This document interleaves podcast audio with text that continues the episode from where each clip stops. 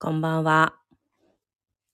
プレイヤースカンタチャンネル火曜日 MC の元子です。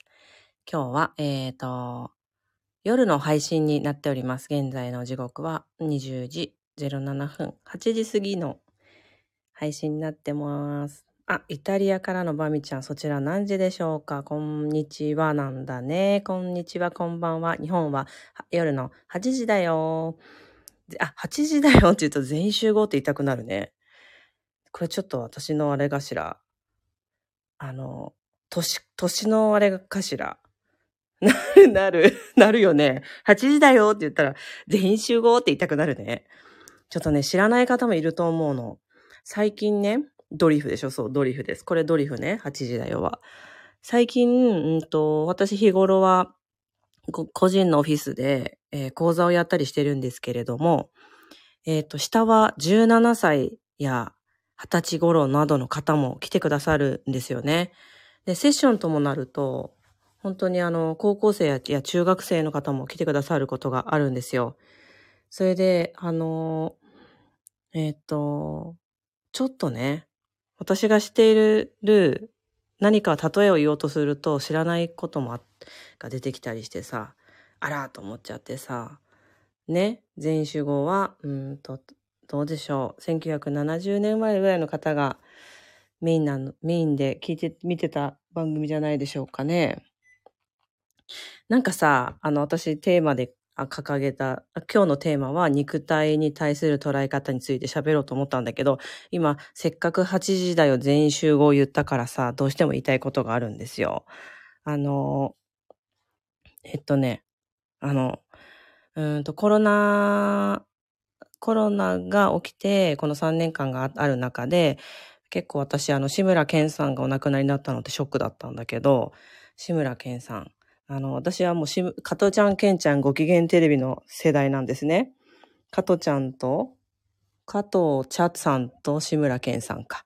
なんですよ。それで、うんと、私が言いたかったのは、志村けんさんってすごい時代の申し子というか、あの時代にすごく常識を塗り替えた方だなって思って、要は、あの、ちょっと魂が、あの、ピュアかつ、えー、清いマスターに近いような方だったなって思いながら、えー、この間クラスでちょうどね、あの、志村けんさんっていう話が降りてきて話をしてたんですよね。志村けんさんね。そうそう。ああいう風に、志村けんさんのように、うーん、こう、時代を塗り替えるような、こう、ショッキングなバイブレーション、まあ、あの、集合意識からしたらショッキングなバイブレーションを持った、あの、なんだろうな、マス向けに、こう、大きく時代を変えていくときに、ああいう方ってよく出てきますよね。うん。例えば、宇多田ヒカルさんが、オートマティックとかで、こう、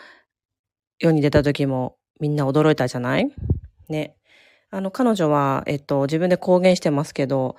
えー、性についてだよね。ごじえっと、ノンバイナリーですと、ご自身でおっしゃってるんですよね。えっと、つまり、性別はないっていう意味なんですけど、うん。彼女のノンバラバイナリー具合はもう出てきた当時から醸し出してましたよね。男性なのか、ちょっと女性なのか、えっ、と、私は女性として女性の宇多田ヒカルを見ようとすると、あ、これはなんか女性っていう、同性っていうものではないなっていう感覚をすごく覚えたんですよね。みたいな、うん、彼女の、あの、すごくこう、世に与えた影響っていうのも大きいなぁなんて思いながら、今はさ、すごく多様性の時代、そして、こう、性っていうものに対して、こう、固く、あの、白、黒にしなくていいんじゃないかっていうことを象徴とした自由さ、新しい自由さがたくさんこう世の中に出てきてるじゃないですか。うん。なんて思ったりしました。ねえ、わかります。ありがとうございます。えー、そう。こうやってね、なんかね、テーマを決めてじゃあ、あ、そうだってこう、なんかこうタイトル打って始めようって試みるわけですよ。で、その時に、あ、この話しようって言って一応テーマをさ、決めてさ、みんな何何肉体肉体と思って来てくれてるのに、うん、喋り出すとすぐにこう違うこと思いついちゃって、うん、そのことに盛り上がり出すっていうね、いつもの癖ですけど。あ、そうそう、盛り上がり、あの、一人盛り上がりついでに、えっ、と、個人チャンネルをね、えっ、と、数日前に開設しました。で、えっ、と、たくさんの方がね、ご視聴に来てくださってありがとうございました。あの同時にね、あの収録を、えー、収録を、YouTube、あ、え、ラジオの収録を収録した YouTube の動画も、えっ、ー、と、もとこチャンネル、YouTube もとこチャンネルに上げてますので、ぜひ、それも見てください。お願いします。いいと思います。話題変わっても。ありがとう。そう、YouTube でも見ました。ありがとうございます。そうなんです。あの、えっ、ー、と、えっ、ー、と、個人チャンネルの方は、えっ、ー、と、特に皆さんからの具体的な質問に、あの、お答えしていきたいなっていうところから始めていこうとしてるんですね。始めていきたいんですよ。なんかこう、全体的な、うん、季節の過ごし方とか、アイルベーダーや、あの、ホリスティックなこと、スピリチュアルなことに対する全体に向けての、あの、メッセージを伝えたいことは、伝えさせていただきたいことはツイートなどで、あの、日々伝えていて、すごく私は皆さん見てくれてありがとうと思っていつも、あの、投稿してるんですけれども、なんかもう少し個々に、えー、体のこと、健康相談というか、体のことや心のことを、えー、もう少し、えっ、ー、と、個人、個人レベルというか、もう少しミニマムな集合意識レベルで皆さんにお伝えしていけたらいいなって思ってまして。なので、えっ、と、このチャンネル宛てでもいいですし、あの、元子ベーダ、アット元子ベーダですね。えっ、ー、と、スター F ね。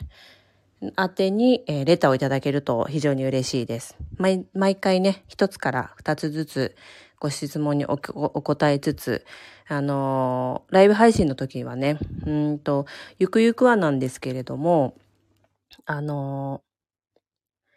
えっと、公開にはなっちゃうんだけどね、その、FM 中、ラジオ配信中なので、公開中なんだけども、それでもよろしければ、その中で皆さんの個人的な健康相談のとか、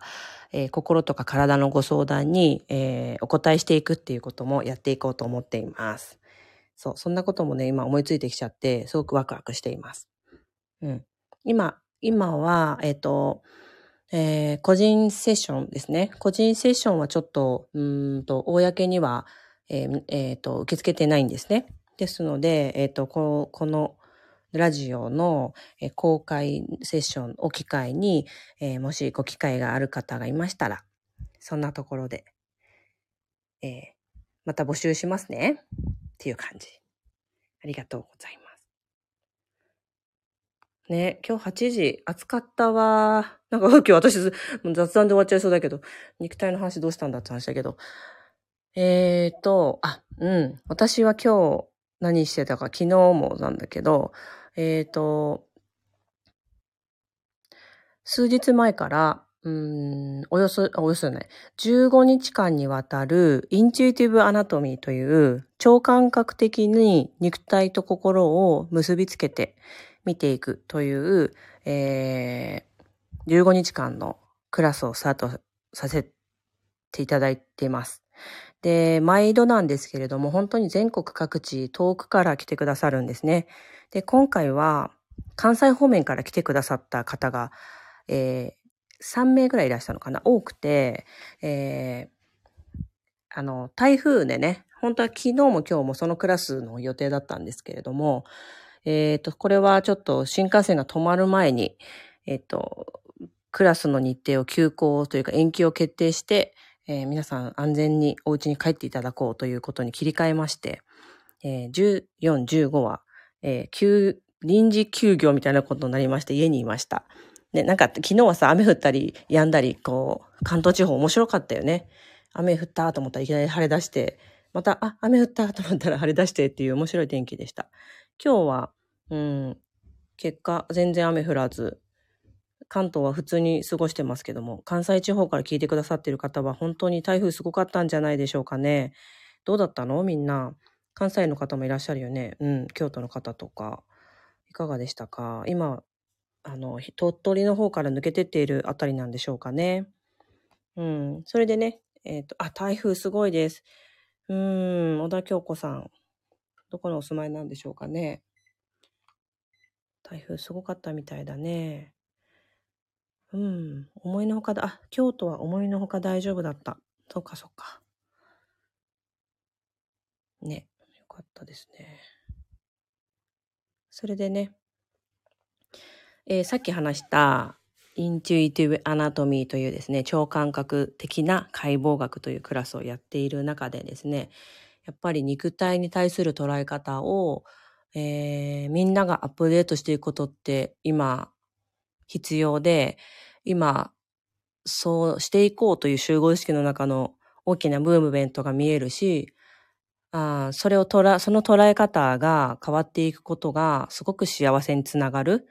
肉体って私たちがこう食べ物で栄養をね、もらって血肉にしているのはもちろんなんですけれども、えっ、ー、と、それぞれの臓器だったり器官だったりする場所がそれぞれのバイブレーションを放っていて、えー、そこが健やかであるときには、うん、そこに喜びを感じたり、喜びが溢れたり、慈しみを感じるバイブレーションのとこだったり、あの、人人とね、自分をこうセパレートするエネルギーを帯びた臓器だったりね、いろいろ、あの、臓器ごとに特徴ってあるんですけれども、うんと、自分自身のね、なんだろうな、肉体っていうものは、うーん、所有していると思いきや、自分の所有物っぽいじゃないですか。なんだけど、ちょうどね、このインチュイティブアナトミーというクラスをやるとですね、最初の2日間はどっぷりですね、自分ではない微生物たちとの関わりについてやるんですね。えっ、ー、と、私たちの肉体には、およそ100兆個の微生物が共存、共存してるんですよ。もうなんか生命共同体みたいなもんなんですよ、私たちの肉体って。もう私のとか言わないよね、もう。この物質って、みたいな。生命共同体。とりあえずでもまあ元子で言ったらホストは私。ホストは私なんですね。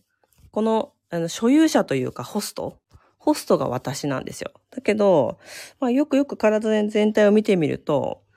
100兆体の、まあ、すごく極端に言うんだけど、100兆体の生命がいるんですよ。そう考えるとすごくないですか？ちょっと気持ち悪いと思うかもしれないけど、体に、私、自分の体をちょっと見てみて、感じてみて。この体は、私が一応ホストなんだけど、あなたがホストなんだけど、100兆もの生命と共同で使ってるものなんですよ。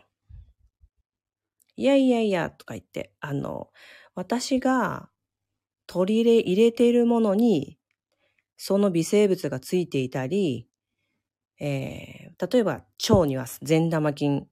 悪玉菌っていう言葉有名じゃない？あれは細菌のことですけども、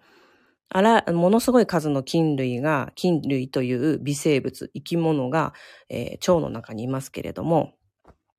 いやいやいや、私たちで調整して、あの、こんな腸内環境でいようと気にしながら、例えば食物繊維とかビオフェルミン取ったりとか、自分自身で調節してるんだよと思いきや、この腸内環境で、この細菌類のバランスとかさ、どんな生き物たちと私共存しようかなっていうことは、ホスト自身が決められるんですけれども、えー、どん、この決められるっていうところがミソで、決められるってことは責任があるってことでしょ？自分自身とどんな百兆個の生き物たちとこの肉体を共共存するか、共有するかっていうことは、決められるってことは、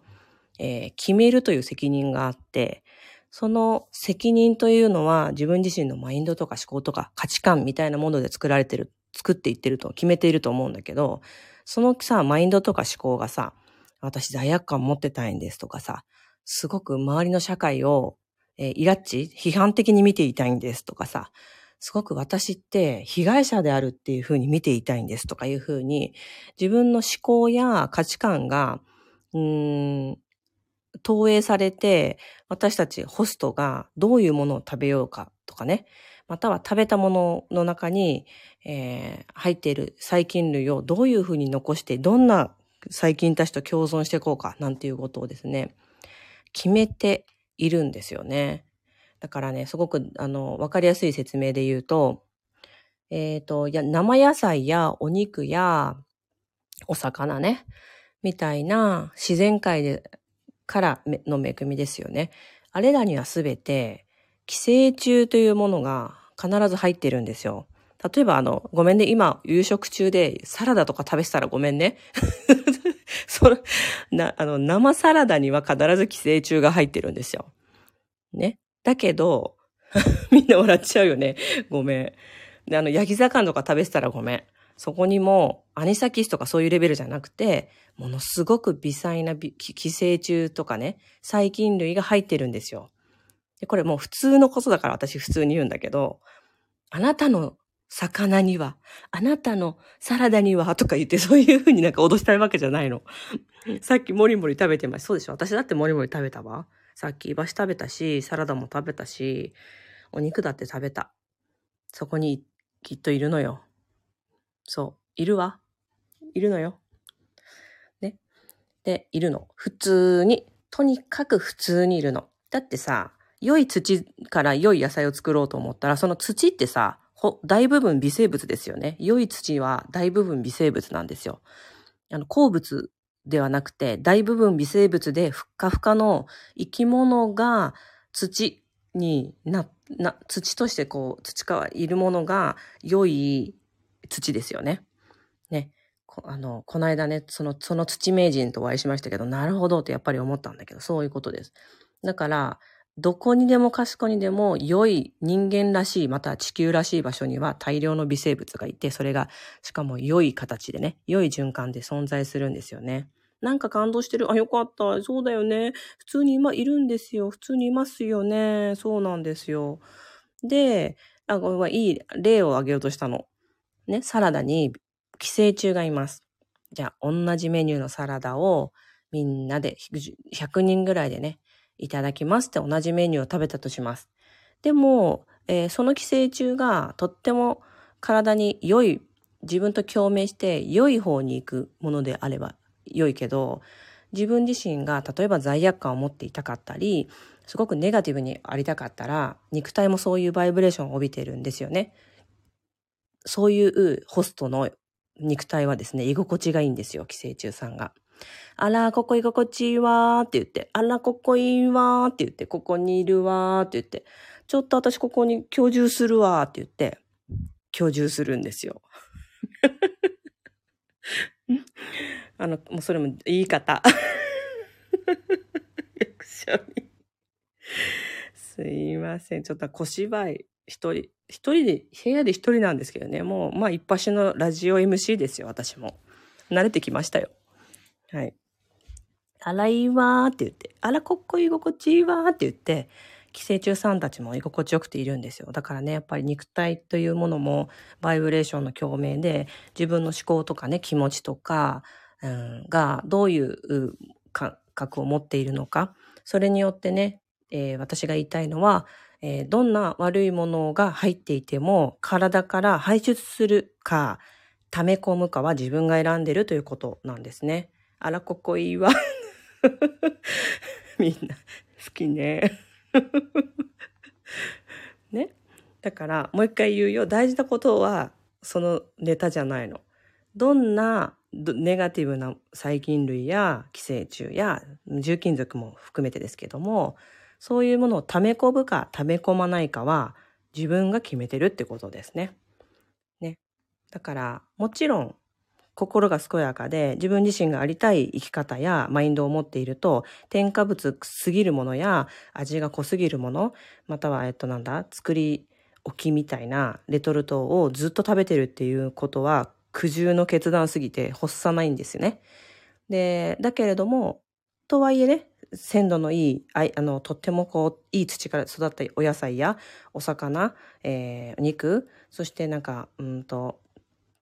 うんと缶詰でも何でもですけどもね、えー、いろんなものを食べた時にですね、どんないいものを食べてても、そこには、えー、善も悪もあるというか、どんなものでもバランスされているんですよね。そこから取り込むものは自分で選んでるってことなんですよね。だからね、よく感じる、よく言われる、んと、セッションに来てくださる方で、あの、何、えっと、お体のこともよあの、全体的にはいつも見るんですね。で、いつもどんなサプリ取ってますかって伺うと、ビタミン C と、えっ、ー、と、なんちゃらと、なんちゃらとっていくつかおっしゃる方多いんですけれども、あの、ビタミン C が吸収できてる状態では、どう見てもないっていう方がとっても多いんですよ。うんと体がね、例えば C1000 とかさ、C2000 とかさ、あそれもリポソーム加工って言ってね、あの、油膜加工して、あの、いい液で殺されないようにとか、いい質のものを取ってると言っていても、体の中に、うん、ビタミン C を吸収したくないバイブレーションがすごく強い方っていうのは、あの、全然ね、ビタミン C が取れてないっていう体で、免疫系ですけどね、やっぱビタミン C って代表的なのが、うん、だなって思うことが多いんですね。そう。この間ね、アナトミー、その、その15日間のクラスの生徒さんで、うん、どうだろう、半年ぐらい前かな、1年ぐらい前かもしれないんだけども、セッションに来てくださって、そこでね、あの、ビタミン B 群をちょっと積極的にとってっていうふうにアドバイスさせていただいた生徒さんがいるんですね。で、本当にその方、真面目に、あの、日常の中に取り入れてくださって、ビタミン B 群をね、取っててくださったんですよ。で、ある時途中段階でね、あの、すいません、元子さんって、ビタミン B を取ると非常に尿が黄色くなって、なんか独特な匂いもするんですけど、これ大丈夫ですか？って言うんですね。で、その時に、あ、うん、ちょっとやっぱりなと思ったんだけども、あの、ビタミン B 群を受け入れる、なんていうのかな、スペックっていうのかな、体に、体のね。で、これは体の肉体の体力とかじゃなくて、マインド的な問題で、あ、まだちょっとビタミン B 群排泄傾向にあるから、うん、でも大丈夫だよ。まだ続けててねって言ったんですね。そしたら、えっ、ー、と、そしたら、この間、あの、一昨日ぐらいにお会いした時に、だんだん、あの、要は排泄のおしっこの色が黄色くなくなってきましたって言うんですね。よしよしと思って、その方が自分に対する、あの、受け入れ、自分というものに対する、こう、自己需要みたいなものを受け入れるようになったっていうバイブレーションに肉体とマインドが変わったという証拠なんですよね。みたいな感じ。器が出来上がっているかどうかも意図してる。ほんとそうそうそうそう。本当にそうなのよ。だからさ、あの、どんないいものでも、やっぱり自分自身が受け入れるマインドが、マインドがどんな肉体にしたいか、それで何を受け入れたいかっていうことで、さっき今日のね、100兆個いるという別生物が、あら、ここいいわねってどんな方が住まうのか、どんな方とこの、あの、肉体をですね、共、共同して使用していくのかっていうことは、私たち自分で決めてるよねっていう話でした。うん。まあ、この話をベースにね、このインチュイティブアナトミーっていう超感覚的な解剖学って進めていくんですね。もうそうそう。なので、みたいに、えっと、肉体がね、えっと、だからこういうものがいいよ、ああいうものがいいよっていうふうに健康法だったり、サプリメントだったり、もちろんあって、それをね、取っとくことに間違いはなく、ないし、えっと、うんと、と、取ったらいいものは取ったらいいんだけども、なんか、あの、人によって効果が早い人とか遅い人とかいるでしょ。ね。それっていうのは、あ、それだよってことが言いたいんだよね。うん。はい。誰と世界を作りたいか私たち決めてるわ。そうなのよ。そうなのよ。ね。はい。ということで今日はちょっとね、肉体に対する捉え方についてみんなでアップデートしたいと思ってこの話をしてみました。では、えー、本日もお聴きくださりありがとうございました。バイバーイ。